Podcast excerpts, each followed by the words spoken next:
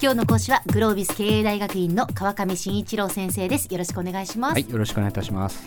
先生今日はどういうお話でしょうか？はい、あの前回はまあインターネット上でえービジネスをしようとすると情報の流通がえーコストゼロなのであっという間に値段も下がってしまうし利益が出ないですよねっていう話をしましたが、ええじゃあどうやったらその利益を出せるようなビジネスができるのかっていう話を今日はしていきたいなと思います。はいということはですねインターネットの中でビジネスをやろうとすると単に物を売ってるだけでは絶対に利益が稼げないっていう風になってしまうわけですね。はい。でも以前に申し上げたようにギャング4って言われる、えー企業はものすごい利益を上げているわけです。うんなぜでしょう Amazon と。かね。そうですね。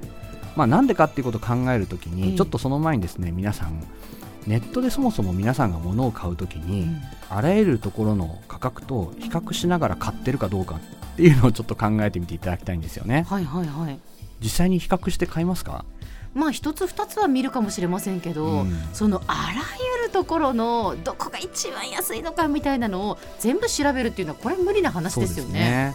あるいはまあ例えば全く価格を見ずに買うことってあります？へえそれはないかも。そうですか。はい。結構実は意外に価格見ずに買ってる人っているんですよ。えそうなんですか？えー例えばですねあの楽天という、まあ、ショッピングモールがありますよね、はいはい。あそこにですね実はですねボールペンを1本7000円で売ってるお店がありますええ？普通のボールペンですか？普通のボールペンですどうしたら7000円でボールペンが売れるんだろう？ン。うん。実はそのボールペンでですね名前が入ってるんですよ注文した人のよくあの高級な万年筆とか、はいはいはい。高級なボールペンはお店でもあの名前を入れてくれるサービスがあったりしますけれども、はいあれですね。普通のボールペンに入れてくれるってことですか？そうなんです、え。ーまあ贈り物用なのでこう筆記体の優雅な感じでお名前入れたりとか、そういったことをですね、まあ、ボールペンに対してくれる。うん。あとは例えばそのお店ではないんですけども他のお店であの餃子のパックをですねええ1つのパックあたり200円とか300円とかっていう値段で売ってるお店もあります。パックってどういうことですか？ケースです。ケース。あ、なになになに？な に餃子入れるあのはい。プラスチックのケースってことですか？1個多分普通に買ったら数円しないやつですね。それも意味がわかりません。はそれはですね実はええその餃子のケースのお店はい。餃子の川上っていうラベルを貼ってくれるんですよ。あ、なるほど。その川上さんが出すなら餃子の川上と。小浜さんが出すなら餃子の小浜って貼ってくれるわけですか。でそれをパーティーに持ってってほらほら僕が作った餃子だよって言ってその中に餃子を入れてみんなに。うわあまい商売ですね。っていうのは、ええ。じゃあ他のものと値段比べて買いますかっていうことですよね比べません。そうですよね。はい。それで結局自分の名前が入るからとか、そうね。まあそう面白いからとかね。言ったらもういいねみたいなもんですよね。そういいねなんですよ。結局それって世界に1個しかないですかうん。ら、例えばまあそういうものは値段見ずに買うものですよね。他確かに確かに。ええええ。他にも例えば、まあ、すごく好きなアイドルとかええタレントのええコンサートのチケット。はい。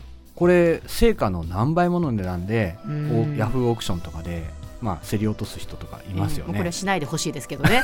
もう本当ここはっきり言っておきます。もうしないでください。ねはい。本当にえね、あとメルカリっていうフリマアプリしてますか、ええええええもう今すごいす勢いで成長してますよね。はい、あれって皆さんもう出てあこの服いいなと思ったら、もうその場で買いますよね、他の人が買ったら嫌だし。うん、メルカリって一つの商品が出品されてから売り切れるまでにだいたい20分しかかからないんですよそうなんですか。だから見つけた瞬間に買わないともうなくなります。それって他の商品と値段を比べてる場合じゃないですそうですね。あとまあまた出てきますアマゾンですけども、はいはい。まあ例えば本を見てますと、下の方に、ええ。この本を見てる人はこんな本も買っています。出てきます出ます。よね。うんあれって買います？ああれね やっぱね欲しくなって買うことがありますね。ですよね、ええ。私もしょっちゅう買ってるんですけど はい。やっぱりあそこに表示されるものってええ。欲しいものですよね。そうなんですよ。なぜ私が欲しいもの分かわるんだかるんだって思います。ええ。実は、まあ、日本だとですねこれ法律、あのがあるので、ええ。その本の値引きってできないんですけども、はいはい。アメリカではですね大体アマゾンの本っていうのは平均的に10%から20%ぐらい値引きされてるんですよあそうなんですか。なんですけどあそこに出てくる本は実はあそこからクリックして入ると値引きがないなぜならばそれはあちょうど欲しかったと思って買うから他のネットショップと値段を比べて買わないっていうことをアマゾンは知ってるんです知っているんですね。はい、すごいうまい。というふうに実はインターネットの中で我々が物を買う時っていつもいつも必ず価格を比較して一番安いかどうかを確認して買ってるわけではないんですね。そうですね、はい。もう言われたら本当そんなことばっかりですね。そうなんです。ええ。でこれ何かって共通点が実はあるんですよ。ほうほう。何ですか？共通点は。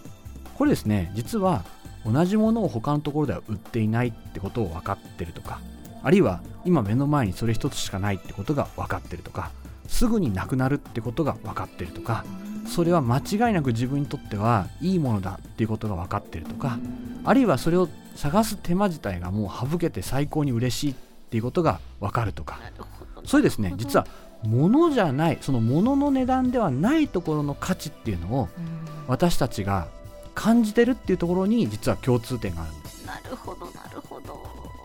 つまりインターネットの中で物を売るということははい物そのものを売るのではなくて物に情報がまとわりついた状態で売るというのがすごく大事なんですね、そこが付加価値になって利益を生み出すはい。要因になるってことですね。そうなんですよなのでええ。例えばアマゾンっていうのは、はい。最初はあの利益を全然出してない会社っていう話をしましたけども、まあ、あの商品を売って利益がないわけじゃなくて、うん。一応粗利益は出ているんですね。でその粗利益はで大体ですね、えー、と32%とか35%ぐらいなんですけど、ええあの実際にインターネット上のネット通販のお店世の中全体のですね粗利の平均っていうのは大体ですね25%から30%ぐらいと言われていますじゃあやっぱりそれよりも多いんですね。そうなんですアマゾンは要は物を売ってるレベルでは少なくとも他のお店よりは大体5%ぐらい利益を多く上げているなるほつまり彼らはお客さんっていうのは良いその情報ど。うんあるいは良いそのものにまつわる情報を出してあげるとそれに対しては余計にお金を払ううんということを実は知ってるんですね。なるほどなるほどそうなんですね。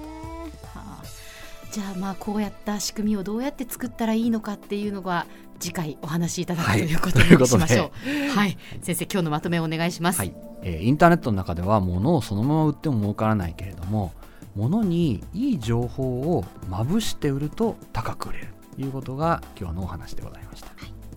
今日の講師はグロービス経営大学院の川上真一郎先生でした。どうもありがとうございました。はい、ありがとうございまし